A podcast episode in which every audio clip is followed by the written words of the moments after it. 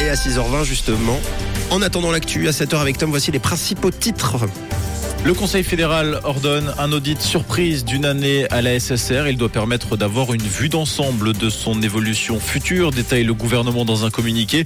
Concrètement, c'est le mandat de la SSR qui pourrait être remis en question, avec peut-être la possibilité pour l'UDC de proposer un contre-projet. La question de la redevance est également soulevée. En ce moment, l'initiative populaire pour une redevance à 200 francs est en pleine récolte de signatures. Une initiative surtout soutenue par l'UDC qui veut en finir avec la redevance actuelle à 365 francs. Un foyer pour migrants va ouvrir ses portes à Yverdon. L'établissement vaudois d'accueil des migrants explique faire face à une demande croissante.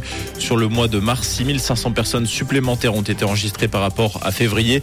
En tout, 12 000 Ukrainiens également bénéficient des services du centre. Ce nouveau foyer sera situé au premier étage d'un immeuble de la rue des Sports. À partir de mai, il pourra accueillir près de 100 personnes. La justice vaudoise gonfle ses effectifs. La justice qui fait face à un nombre d'affaires globalement stable, mais une charge de travail qui ne cesse de s'alourdir à cause de l'augmentation de la population. D'ici l'année prochaine, l'organe judiciaire vaudois comptera 40 magistrats et collaborateurs administratifs supplémentaires par rapport à 2021. Du personnel qui sera essentiellement dédié au renforcement de la protection de l'enfant et au projet pilote visant à favoriser le consensus parental lors de séparation ou divorce. Merci Tom et comme chaque matin, on vous donne rendez-vous dès 7h pour tous les titres développés.